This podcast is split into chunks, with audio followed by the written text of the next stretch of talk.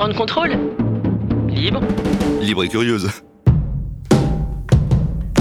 Au gré du temps, au gré du vent, Au gré des ondes. Au gré du vent, au gré des ondes, au gré du grand. Je remets le son.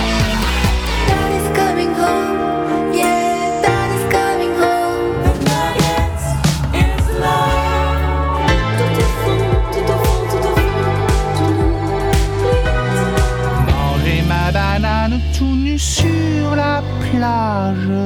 Au gré du ground. Ça l'insulte notre plein gré. Venez d'entendre Philippe Catherine, Mathilde Fernandez, Catastrophe et JB Dunkel, des artistes qui seront présents prochainement à Grande Contrôle lors d'un festival engagé qui défend plusieurs causes, le Festival des enfants sauvages. On a tous une ou plusieurs causes qui nous touchent selon notre vécu, notre sensibilité, nos convictions également. Mais comment aller au bout de ces convictions? Quels sont les moyens qui s'offrent à nous pour passer à l'action, pour rester au quotidien également en adéquation avec ses valeurs? Bienvenue dans cette nouvelle émission Au gré du ground. J'accueille dans cette émission deux invités. Eddie Blanchard, bonjour Eddie. Bonjour. Bienvenue et Alexis Croiset également. Salut. Salut Alexis, merci à vous deux euh, d'être avec nous. Vous êtes euh, tous deux cofondateurs d'une agence audiovisuelle engagée, Les Enfants Sauvages justement. Vous avez également euh, organisé ce bel événement qui se tiendra à Grande Contrôle les 22 et 23 juin prochains. On reviendra bien sûr sur ce festival. Dans cette agence, vous vous occupez de toute la direction artistique, notamment l'écriture, la réalisation, le montage ou encore la musique. Alexis Croiset, vous êtes euh, compositeur. Je vous propose de continuer euh, cette interview sur un fond musical de Bozzaris, extrait de votre album Pièce de piano. Un petit côté de Chili Gonzalez, non? Absolument. Inspiration peut-être. Euh, comment est né votre agence, ce projet? C'est une rencontre? Ça va bien C'est sur une cette rencontre. musique, là, c'est- une rencontre, c'est vrai. Ce morceau s'appelle d'ailleurs le... le mariage de mon chat, non? C'est ça? Euh, Bozzaris. Bozzaris. Ah, c'est Bozzaris, pardon. Ah, ok. Bon, c'est une rencontre Mais aussi parce qu'on habite à où on Bozzaris. travaille, donc oui, c'est donc c'est bien choisi finalement. Mais euh, oui, euh, la- les enfants sauvages, c'est né un peu d'une rencontre et d'un déclic en fait. Euh, donc Alexis fait de la musique et moi j'étais réalisatrice et, et en fait voilà on, on avait l'habitude de travailler ensemble et en fait on est parti au Brésil Mhm. tous les deux en co- en woofing, c'est-à-dire qu'on va travailler chez des gens et euh, en échange ils nous logent, ils nous euh, ils nous nourrissent. Sympa. Et euh, ouais, et c'était assez incroyable comme expérience. Et en fait, euh, donc euh, c'est un, couple qui nous a accueillis euh, avec des enfants. Et eux, ils ont une marque de mode éthique là-bas au Brésil. Et ils nous ont demandé de faire une petite vidéo pour eux. Et, et en fait, on, a adoré cette expérience de faire cette petite vidéo pour, pour eux parce qu'on était très libre dans notre dans notre langage, c'est-à-dire que nous on aime bien faire des choses assez optimistes, assez colorées, assez rigolotes. Et on était très libre. Et surtout, bah, ça avait clairement du sens parce qu'on on- on- vraiment on, posait des images sur une marque qu'on trouvait très belle et qui avait surtout des très belles valeurs. Et on s'est dit qu'on avait toujours envie de, faire ça en fait, de donner vraiment du, sens à ce qu'on faisait et travailler que avec des gens inspirants euh, qui ont des initiatives positives. Et, euh, et voilà. Et en fait, on s'est tout de suite dit mais il faut qu'on fasse, euh, faut qu'on fasse ça à Paris. Voilà. Ça vous a donné l'idée euh, de vous lancer. Vous Exactement. précisez euh, sur votre site internet être sauvage ne signifie pas tout changer euh, de fond en comble, agir de manière inconsidérée ou incontrôlée. Bien au contraire, ça signifie marquer son territoire, trouver sa bande, être bien dans son corps, parler et agir en son nom propre, être en éveil. C'est une citation de Clarissa Pinkola Estes. C'est de là que vient ce nom, les enfants sauvages? Pas totalement. Pas non. totalement. Alors il vient d'où ce nom? Les enfants sauvages, euh, en fait, on voulait créer un peu une ironie avec le côté de tout de suite à l'écologie, le féminisme, tout ça. Ça nous ramène à quelque chose d'un peu plus sauvage. D'ailleurs, on nous fait des commentaires parfois euh, un peu ah, ben, on, va, on va aller brouter de l'herbe euh, et, et marcher tout nu dans, dans la, dans la forêt. Euh, c'est ça être écolo, nanana. et en fait, pas forcément. Mais du coup, on a voulu en jouer et se dire bah voilà, c'est ça être sauvage. C'est un retour à quelque chose de, de plus primaire, peut-être. Alors que pas du tout, en fait. Euh, Il y a ça, et puis il y a aussi d'autres choses, j'ai l'impression. C'est très juste, mais c'est vrai que ce que vient de dire Alexis, Mhm. on, on dirait que c'est un cliché, que bon, euh, plus personne ne dit ça. Mais en fait, si, euh, nous, ça nous est arrivé, notamment dans tout ce qui est aussi la cause animale. Enfin, par exemple, si on, on parle de ça à des gens, certains trouvent ça ridicule de ne pas manger de viande ou des choses comme ça. On entend souvent, par exemple, que c'est comme si on revenait à l'âge de pierre, des choses comme ça. Donc voilà, c'est vrai qu'on a décidé de prendre un ton un peu ironique.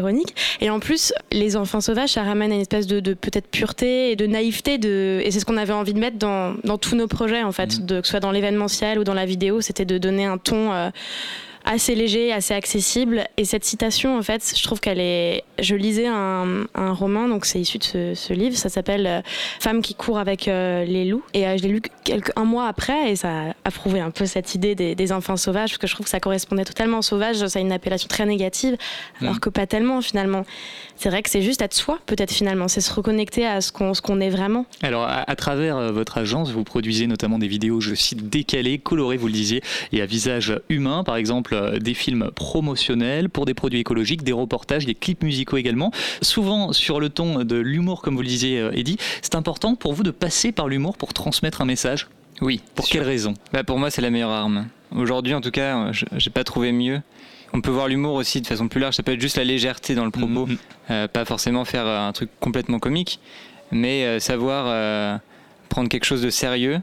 Donc, en l'occurrence, c'est des sujets qui sont très sérieux, mais les adopter de façon euh, bah, beaucoup plus légère et finalement euh, drôle. C'est le meilleur moyen d'attraper les gens et de les, de les informer de façon ludique. Pourquoi on a décidé de faire ça aussi C'est parce que autour de nous, on a remarqué aussi euh, que, par exemple, moi, mon entourage, euh, c'est pas qu'ils s'en foutent, hein, mais c'est que voilà, ces enjeux-là, ça leur parle pas trop, et puis ils sont dans leur monde, et voilà, ça leur convient très bien. Et ils se posent pas plus de questions que ça. Et je me suis dit, mais comment essayer, comment, euh, moi qui aime bien faire des, des traquenards aussi, euh, comment les, attraper dans, ces enjeux et peut-être leur donner des clés. Et la seule solution, voilà, c'est pour ça que je disais que c'était pour moi la meilleure arme, c'est qu'en fait, ça permet de les captiver, de les attirer. Je pense que c'est vrai. Après, c'est pas la seule manière de, transmettre des, informations, l'humour. hein. Bien sûr, il y a, toutes Oui, les manières de faire. Quasiment sont, en fait. Voilà, ça, sont intéressantes. Mais nous, on a juste noté que parfois, peut-être qu'il pouvait y avoir une espèce de réticence à parler de ces sujets-là, parce que comme tu disais, ils sont sérieux, Mm. ils sont graves Mm. aussi. Et c'est pour ça qu'on on s'est dit aussi que, bah voilà, peut-être euh, qu'adopter un ton plus léger, euh, ça veut pas dire qu'on les rend moins, euh, moins forcément moins sérieux. C'est juste qu'on a envie de passer par un autre biais pour peut-être, euh, voilà, mettre des petites graines un peu partout. euh, peut-être que ça va donner des réflexions ou peut-être pas. Mais au moins, euh, si on adopte ce ton un peu plus léger, ça peut peut-être euh, générer des réflexions. Moi, j'aime beaucoup, par exemple, Guillaume Meurice, qui Oui. est euh, voilà, un chroniqueur super engagé et qui est très drôle. Et par exemple, je trouve que cet exercice, il le réussit euh, très très bien. Et ça permet aussi peut-être de capter l'attention différemment. Vous vous adressez à des artistes, à des entreprises, des ONG, des associations. On vous invite évidemment à découvrir ces vidéos sur le site les-enfants-sauvages.fr. Pour en revenir maintenant aux valeurs que vous défendez à travers votre, vos activités, vous parlez notamment de l'écologie, du féminisme, de la cause animale. Est-ce que ce sont des thèmes qui touchent les grandes contrôleurs et d'après eux, comment passer à l'action pour défendre ces causes? Je suis allé leur poser la question. Euh, ouais, c'est des causes qui me touchent. La cause animale et l'écologie me touchent plus que le féminisme. Je trouve que dans les revendications, le féminisme est quelquefois un petit peu trop violent et euh, a tendance toujours à diviser et à séparer les hommes et les femmes. Et moi, je n'ai pas du tout cette conception-là de la vie. Égalité, oui. Homogénéité, non. En fait, j'aime bien qu'il y ait quand même une différence parce que je trouve qu'en fait, euh, une différence, c'est une richesse. Je soutiens plus la cause de la femme que celle animale, tout simplement parce que euh, elles sont plus proches de moi et que je mange beaucoup de viande. On se bat euh, au quotidien euh, en tant que femme euh, sur euh, pas mal de choses, surtout en entreprise. Euh, c'est notre boss, c'est notre meilleur ami, c'est notre euh, copain. Il faut, faut toujours réagir, il faut toujours euh, dire ce qu'on pense. J'avoue, euh, pour l'écologie, je fais des efforts, je fais le tri, etc. Mais euh, je suis pas ce qu'on appelle une écolo. Je travaille sur un projet qui est directement en lien avec l'écologie. J'essaye dans ce projet-là de redonner une vraie place à un équilibre dans l'environnement. Je mange différemment, je fais attention à ce que je mange. Je fais vraiment un effort sur le tri et j'achète moins, moins de contenants en plastique. Là, je voulais essayer de fabriquer mon shampoing, j'essaie de faire des choses comme ça. Recycler, à réutiliser les trucs plutôt que de les jeter direct. Enfin, il y a plein de trucs qu'on peut appliquer en fait au quotidien et surtout euh, en parler autour de nous. Ça, je pense que ça a un plus gros impact en fait. Je n'ai jamais jeté de nourriture de ma vie, jamais. Et j'ai pas attendu qu'on me donne des leçons là depuis une dizaine d'années. Faites ceci, faites cela. euh. Là, je pense que tous les mangeurs de viande euh, devraient tuer au moins un animal une fois dans leur vie avant de le manger. La cause animale me touche, bien sûr, parce que j'ai grandi avec des animaux à la campagne. Je dis pas de devenir végane euh, et d'aller vivre dans la forêt, quoi. Mais euh, manger, euh, je sais pas, de la viande une fois ou deux fois dans la semaine. Moi, je mange de la viande quasiment que le week-end et d'excellente qualité, du charolais. Bah du coup, je soutiens et euh, je fais des petites manifs des fois de temps en temps. Quand j'en aurai marre de Paris, bah, je rentrerai en Ardèche et puis euh, j'aurai des animaux, ça c'est certain, j'en aurai plein. On peut adopter un animal, on peut faire des gestes très simples. Après, on peut s'impliquer dans des associations aussi. J'aime pas l'idée de me battre pour une cause en fait. C'est chacun en tant qu'individu, on essaye de faire notre part, etc. C'est prendre le temps de se dire est-ce que je peux faire quelque chose aujourd'hui pour ça? Est-ce que je peux prendre 10 minutes, 15 minutes de mon temps?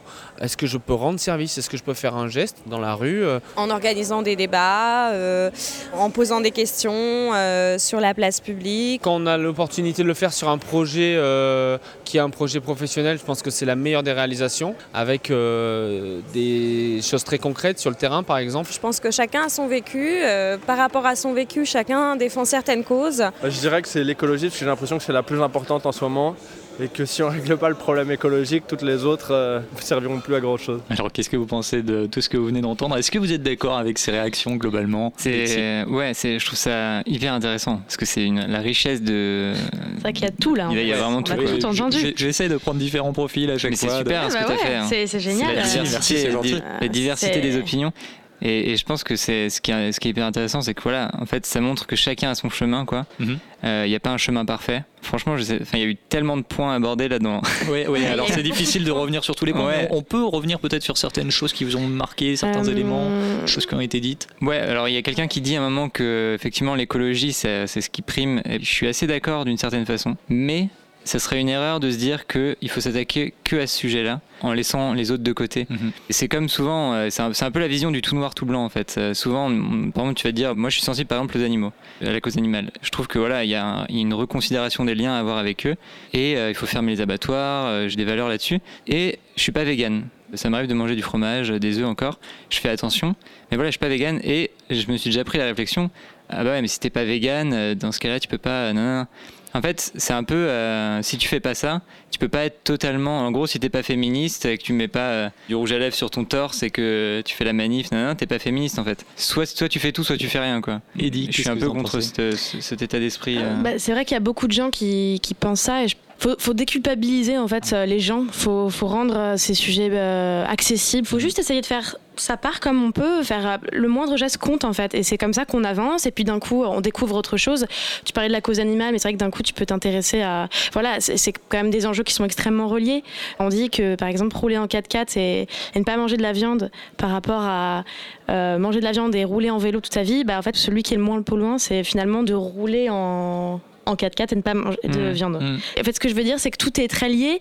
C'est pour ça aussi qu'on peut peut-être enlever ces étiquettes de moi je suis ça, je suis ça. Ou... Après, la- sensibilité de chacun et à prendre en compte. hein. On peut aussi enfin, ne pas être intéressé par le féminisme et, et beaucoup plus par la cause animale, par exemple. hein. Après, euh, pour te, pour te rejoindre, en fait, ce qui aussi euh, est problématique et ce qu'on entend bien dans le micro-trottoir, c'est que il y a des causes, particulièrement en tout cas le véganisme, qui est presque relié, euh, enfin c'est pas exactement pareil, mais ça rejoint l'antispécisme. Juste, je fais une parenthèse, l'antispécisme, est-ce qu'on peut rappeler euh, ce que c'est exactement? L'antispécisme, c'est le fait de privilégier, enfin c'est justement de ne pas privilégier euh, une espèce animale à une autre. Typiquement, avoir un animal domestique comme un chat ou un chien, euh, lui donner tout son amour et à côté, dans son assiette, manger la poule ou le cochon, qui pourtant a une sensibilité qui est extrêmement proche aux animaux qu'on aime.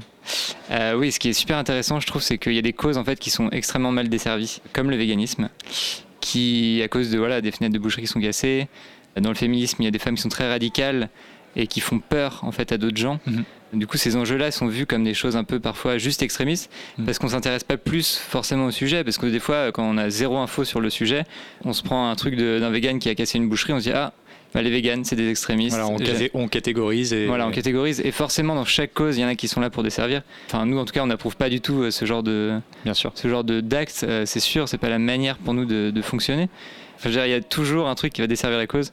Et le but de ce festival, voilà, c'est ça. C'est nous, on veut juste partager une information la plus grande possible sur tous ces sujets en montrant qu'ils sont liés. Et pour- pourquoi ce sont ces causes en particulier qui vous touchent L'écologie, le féminisme, la solidarité envers les migrants ou encore l'antispécisme? En fait, je- elles sont extrêmement liées les unes aux autres. En fait, et elles sont difficilement. euh, Dissociables. Ouais, et, et surtout, euh, personnellement, en tout cas, dans mon cas à moi, c'est que euh, c'était des causes qui m'intéressaient toutes. Justement, moi, j'aurais du mal à me catégoriser dans un domaine en particulier parce que justement, euh, très rapidement, euh, là, à la fin de mon adolescence, ces questions-là m'intéressaient énormément et au fur et à mesure de mes lectures, j'ai pris conscience en fait qu'elles étaient liées les unes aux autres et que c'était intéressant de, le voir sous cet aspect-là. Et après, certaines personnes pourraient dire oui, mais si on s'intéresse à tout, on peut pas, on peut pas aller faire les choses bien. Mais je pense qu'en fait, si on s'y intéresse, bah, on pourra pourra euh, faire un peu sa part dans ces domaines-là. Et je pense que ce qui est intéressant aussi, c'est d'essayer de mettre la- de la tolérance dans ces enjeux-là. Euh, moi, ce qui m'a un peu amusé dans le micro-trottoir, c'est aussi cette dame qui disait, euh, un peu de manière assez énervée, euh, qu'elle n'avait pas attendu qu'on lui explique les choses pour faire. Et je comprends, et tant mieux pour elle, c'est génial. Mais ce que je comprends pas, c'est que ça génère de l'agressivité chez elle, parce qu'énormément de gens se sentent attaqués, en fait. Ça remet tellement de choses en question. N'empêche, enfin, peut-être pas pour dans son cas, mais je sais que, je sais pas, moi, parfois, je pense à mes parents qui d'un coup entendent tout ça autour d'eux. C'est comme si on, on leur avait un peu menti toute leur vie. Voilà, d'un coup, euh, on se rend compte que tout ce qu'on a acheté jusqu'à présent, euh, c'était euh, pas forcément très bon pour la santé, ou euh, voilà, en fait, euh, le plastique, ça se recycle, recycle pas du tout. Enfin, en fait, c'est, En fait, c'est la déconstruction qui fait peur, quoi. ouais, ça fait peur. Et je trouve Ça que nous arrive c'est souvent dans des, dans des discussions. Enfin, c'est parce que nous, même nous, en fait, on est, on est loin, mais vraiment loin d'être parfaitement écologiste, féministe, antispéciste. Nous, c'est juste, on veut, on veut prôner ces valeurs. Euh, on veut montrer qu'elles sont, qu'elles sont bonnes pour le futur. et qu'elles sont accessibles. et en fait. sont accessibles. Et c'est vachement intéressant. Et c'est pour ça que c'est intéressant, je pense, mais de faire un festival où euh, on peut prendre un peu euh, les gens par la main en leur disant tout va bien. En fait, on est tous ensemble à d'un coup déconstruire tout. Euh, faut pas avoir peur. Il faut, faut juste trouver des solutions, créer des, des espèces de moments un peu participatifs, citoyens, notamment autour de tables rondes. Ça aussi, on n'avait pas trop vu ça dans les festivals auxquels on a pu participer.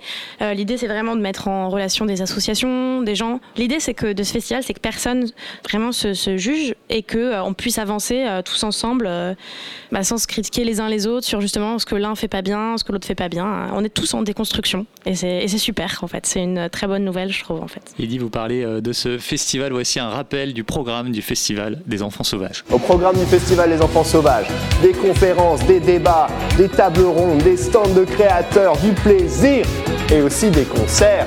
Philippe Catherine, mesdames et messieurs, le groupe Catastrophe, Mathilde Fernandez et un DJ set de JB Dunkel de R. Merci à Patrick Le Croustillant pour cette euh, présentation. Bravo Patrick. Enthousiasme. Bravo à lui. ouais. Beau programme. Il sera là d'ailleurs. Il va présenter un Bien jeu, sûr. si j'ai bien compris. Un quiz. Alors pourquoi avoir monté ce festival? Quel est votre objectif? Même si Eddy vous y avez partiellement répondu à cette Mm. question. Alexis peut-être. Pourquoi monter un festival euh, Enfin, surtout pour moi, la, la- la cause primaire, c'est pas un festival pour les militants. Ça l'est aussi. Mais la priorité, en fait, c'est de toucher euh, justement les gens qui sont pas touchés par ces enjeux, en fait. Bah, c'est pour les deux, hein, bien sûr, mais disons qu'il y a un volet très important de vulgarisation de ces enjeux pour les rendre un peu plus euh, accessibles. Dont, donc, par exemple, Patrick Le Croustillant, donc, qui va amener un, à animer un quiz le dimanche soir. Et ça, par exemple, c'est assez amusant. On l'a fait, euh, on a déjà testé en fait cette, euh, ce quiz lors de, de notre soirée de lancement en novembre dernier. euh, et en fait, ça, ça s'est super bien passé. Enfin, il y a eu un très bon accueil des gens qui, pour le coup, euh, sont pas euh, forcément passionnés de ces sujets-là. Et en fait, euh, bah, la plupart après m'ont dit mais euh, ah, mais en fait, euh, je savais pas que euh, en 2050 il y aurait plus de plastique que de poissons. Enfin, tu vois. C'est Et qu'en fait, le- d'informations qui, qui défilent, C'est en une fait. façon euh. ludique d'apprendre. Oui, parce voilà. qu'en plus là, euh, enfin moi je le raconterai pas avec le bon ton parce qu'en fait lui euh, il a voilà son ton à lui, c'est Patrick Le Ah bah. Patrick, il est inimitable. hein. Il a, C'est vrai. Il a Et- sa personnalité. et, et- et c'est vrai que l'idée, c'est qu'il a, il y a un, un aspect assez ludique à ce quiz, un peu une ambiance un peu qui veut gagner des millions, mais justement, Mm. on se moque un peu de des codes euh, des émissions comme ça. Euh, et, voilà, on essaye toujours de glisser une espèce de petite blague aussi dans, les questions. Il y a des cadeaux à gagner, plein de livres, des livres qui nous-mêmes nous ont beaucoup euh, inspirés. Ça peut être des livres sur le zéro déchet, sur le féminisme. Il y aura par exemple Les Glorieuses, euh, La famille zéro déchet, des magazines Socialteur. euh, Et donc des tables rondes sur le féminisme, l'écologie, l'antispécisme avec L214, euh, table effectivement sur le zéro déchet, sur la décroissance également, et sur les migrants et la solidarité. Pour en revenir justement à cette notion euh, d'engagement, s'engager pour une cause. Ça commence déjà par se forger une opinion sur un sujet. Parce que bah, forcément. ça, ça peut paraître une évidence. Mais au moins, c'est la comprendre, en effet. Et c'est avoir les, les clés pour. Parce qu'actuellement, on entend beaucoup parler de ces choses-là dans, dans la presse, notamment. Et ce qui est très bien. Mais, mais du coup, euh, parfois, peut-être que certains articles, euh, parfois, survolent ces enjeux-là. Ou peut-être, euh, voilà, donnent aussi, encore une fois, des consignes à suivre. c'est pour ça que cette femme, peut-être, était énervée aussi tout à l'heure. C'est que parfois, il y a des. Voilà, comment faire pour être euh, euh, zéro déchet Comment faire pour être. euh, pour limiter sa consommation de viande. Encore une fois, c'est très bien. Mais c'est juste parfois, peut-être, la tournure des choses agace les gens ou je ne sais pas. Mais en fait, peut-être remettre la parole. Au cœur euh, de ces enjeux, c'est ça qui compte en fait peut-être, c'est euh, créer des débats, créer de l'information, euh, voilà. Pour en revenir au, micro-trottoir, on a quelqu'un qui nous disait que une, des façons d'agir, c'était de s'engager, de s'investir dans un projet. Comment est-ce que vous faites à travers vos activités pour agir pour ces causes, que ce soit par une réalisation vidéo ou encore par la création d'un festival? Alexis, peut-être Le dialogue avec quelqu'un, déjà, à travers le partage d'informations. Mhm. Euh, Moi, je sais que ça a super bien marché sur moi et ça marche super bien sur mon entourage. Quand je sais des choses et que je me renseigne dessus, après, je les partage souvent. Euh, Mes potes, je les ai un peu transformés d'ailleurs. Euh, notamment avec la cause animale, euh, voilà, j'en j'aurais partagé des trucs et eux, ils l'ont partagé autour d'eux. Et en fait, c'est comme une graine qui germe, tu as une information et tu la, tu la transmets, ça grandit. Au début, ils étaient réticents et en fait, aujourd'hui, ils font la même chose que moi. Comment est-ce qu'on peut passer à l'action facilement à notre niveau, s'engager dans un projet, dans une association, donner de son temps? Est-ce qu'on a un exemple concret? Ah, Il Alexis y, a- il y a un truc déjà que- qui est facile à faire euh, un matin.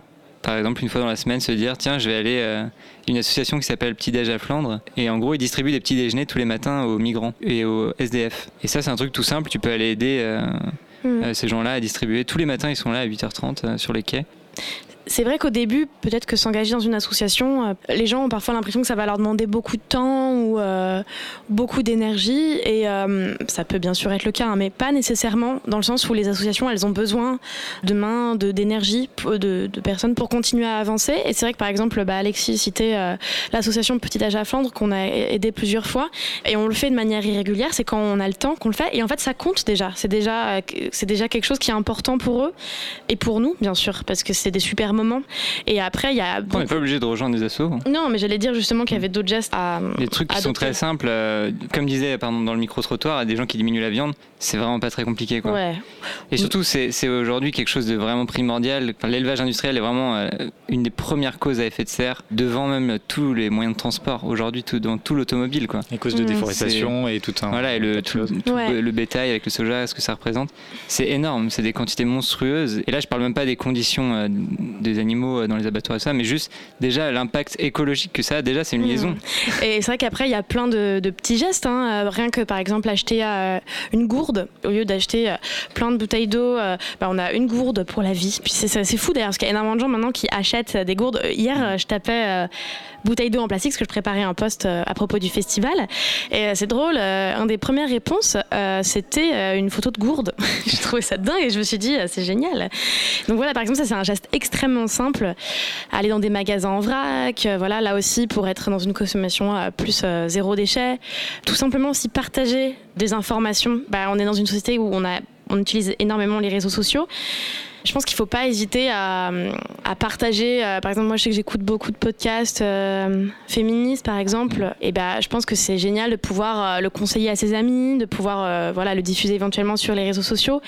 C'est très précieux aussi de ne pas hésiter à, commenter des choses positives. Euh, je me souviens, Marion Séclin qui avait été euh, cyberharcelée, euh, la comédienne.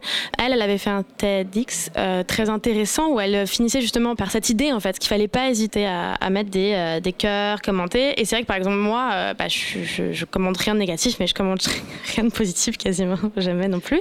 Et je pense que c'est un geste très simple et qu'il faut le faire parce que c'est comme ça que justement des petites associations engagées, il faut les soutenir et parce que c'est comme ça que- qu'elles vont grandir et qu'elles vont surtout avoir l'énergie pour continuer. Vous parliez de TEDx, ils font des conférences. Nous aussi, à Grande Contrôle, on fait des conférences. C'est ça que vous entendez derrière nous. C'est toujours très animé ici. Euh, quels sont, d'après vous, les freins à l'engagement pour une cause? Par exemple, le manque de temps, le manque d'occasion. Qu'est-ce qui peut freiner à, à s'engager pour une cause? Ouais, le temps, euh, je pense. Le temps, mais après, moi je suis pas d'accord avec ça parce que je suis la première à parfois dire euh, j'ai pas le temps, etc. J'ai pas le temps de faire ça, mais euh, en fait récemment j'ai décidé de plus dire ça parce que je trouve que c'est pas vrai en fait. Euh, on a 24 heures dans une journée, ok c'est rien, et en même temps on en fait ce qu'on veut de ces, ces heures-là, et donc en fait on peut très bien aménager son, son temps pour faire des choses. Voilà, on est maître du temps en fait. Une Et question de il faut- volonté. voilà, donc moi je dirais pas que c'est le temps, enfin c'est un peu euh, quelque chose qu'on se met dans la tête, mais aussi je trouve que euh, au-delà du temps, c'est aussi euh, parfois euh, de la timidité malgré tout, c'est-à-dire qu'on a tendance justement, je parlais des réseaux sociaux, mais à être vachement voilà derrière son ordinateur et euh, à pas oser forcément aller dans des associations parce qu'on sait pas comment ça va se passer. Et en fait, je pense que si on saute le pas, il peut se passer des choses incroyables. Il faut pas hésiter à le faire parce que on vit qu'une fois et ça peut créer des, opportunités dingues et, surtout c'est comme ça qu'on apprend plein de choses en allant aider des associations. Mais autre chose, moi je pense que c'est aussi une histoire de légitimité encore une fois. Euh, je pense que beaucoup de gens se disent ah mais je suis pas assez euh, légitime alors que euh, bah, que non, on peut tous euh, on peut tous agir et personne n'est plus légitime que, euh, que quelqu'un d'autre. Il faut vraiment euh, arrêter avec ce syndrome de l'imposteur, mais que je suis la première à, à ressentir. Mais je pense qu'il faut essayer de, de mettre des barrières à ça. Après, alors pour faire l'avocat du diable, il y a aussi euh, quand même, je, je- je le sais parce que j'ai des gens autour de moi comme ça, il y a le côté peur de se déconstruire, peur de Ah oui. toucher à ses habitudes, à, aux traditions. Parce que, par exemple, euh, enfin, voilà, l'antispécisme, si on l'applique, en fait, euh, bah, les traditions, il y en a plein qui disparaissent. Il faut réinventer des traditions, quoi. Mm. Et, et ça, c'est dur. Mais c'est amusant parce que j'ai une amie euh, l'autre jour qui, euh, en fait, j'ai, du coup, voilà, là par exemple, je lui ai vraiment dit, écoute ce podcast ou lis ce livre. et bon, elle a mis du temps à le faire. Et en fait, depuis quelques temps, elle, elle écoute tout ça, elle lit beaucoup. Et c'est marrant parce que l'autre jour, elle me parlait d'une émission, un podcast à soi sur les podcasts d'Arte. Et en fait, apparemment, il y avait une émission sur, enfin, un podcast sur la sexualité. Euh, et, en fait, il y a plein de témoignages, euh, voilà, de, de gens qui, en fait, justement, ont parlent de leur sexualité et, et en fait en ce moment il y a vraiment un peu une explosion notamment ouais, voilà, sur les réseaux sociaux aussi de euh, d'un coup euh, on réalise qu'il y a euh, jusqu'à l'année dernière il n'y avait aucun manuel qui parlait du clitoris en- dans les collèges en, Ouais, en- au tabou en SVT ouais et là il y en a un sur huit si je dis pas de bêtises. Mais, mais c'est dingue parce que d'un coup elle, elle comprenait conscience de choses parce que ce qui est génial aussi avec les podcasts c'est qu'on entend on entend des gens raconter leur- leurs histoires raconter leurs pensées et ça prend du coup une autre dimension ça devient très réel ça devient comme une bulle de confession et en fait elle me disait mais j'ai même peur de je suis tellement en train de tout repenser sur euh, ma sexualité sur euh, mon rapport à mon à mon copain euh, et sur voilà ma vision du monde ma vision de, de mon éducation mais elle me disait c'est dingue j'écoutais ce podcast et je me disais mais waouh il y a un truc qui s'ouvre devant moi.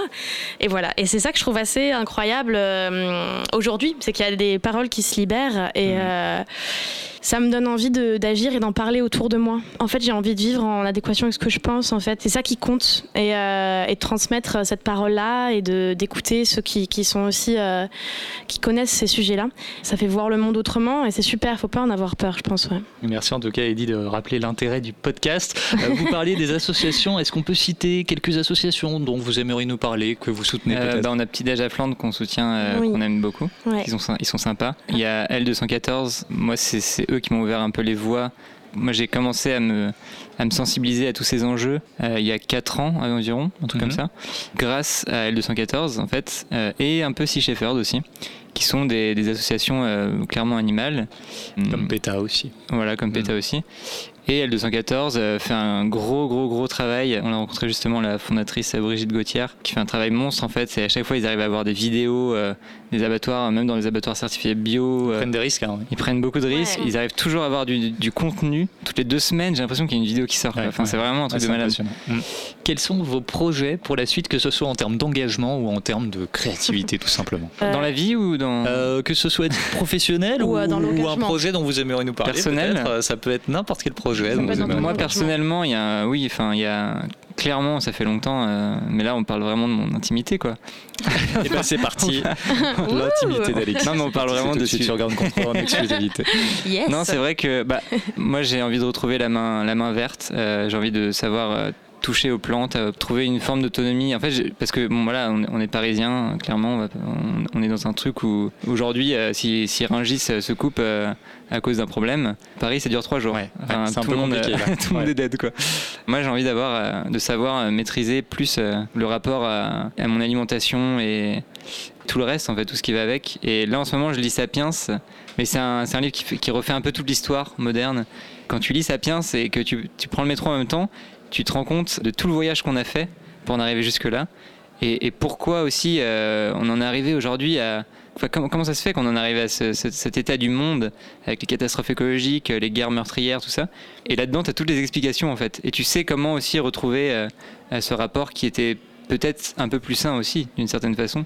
Bon, après, je dis pas qu'il faut retourner dans une grotte et, et manger des insectes ou je ne sais quoi, mais, mais je pense qu'il y a. ou pourquoi pas Mais il y a quelque chose euh, qu'on a perdu. Il y a une sorte de divorce avec la nature qui, qui s'est établi. Totalement. ouais. Et, Et donc un retour aux plantes. Vous avez un balcon quand même. Ouais, on, a, on a- on a- on on a a la chance, on a la chance d'avoir une euh, cour. Ah, ça, mais, c'est bien. mais nous, de Ouais. toute façon, on, est- rare. enfin, on a un confort de vie qui est exceptionnel et qui est pour moi même surréaliste. Je pense qu'il faut, voilà, il faut, il faut se réorienter un peu vers des choses euh, plus naturelles, tout simplement. Plus connecté à la nature. Ouais, c'est c'est d'ailleurs impressionnant. Il y a beaucoup de personnes qui euh, désirent revenir à des métiers plus euh, artisanaux ou, Mhm. euh, où euh, voilà, qui changent complètement de voix et c'est plus d'actualité que jamais. Et euh, je trouve ça assez impressionnant. Et euh, pour nos projets, bah, déjà, on a le festival qui, Qui nous prend temps, ouais, qui nous prend énormément de temps. Et mais c'est génial hein, parce que c'est que des gens qu'on admire énormément. Pour une première édition, enfin, je, je suis tellement heureuse d'accueillir des gens comme ouais, L214, Greenpeace.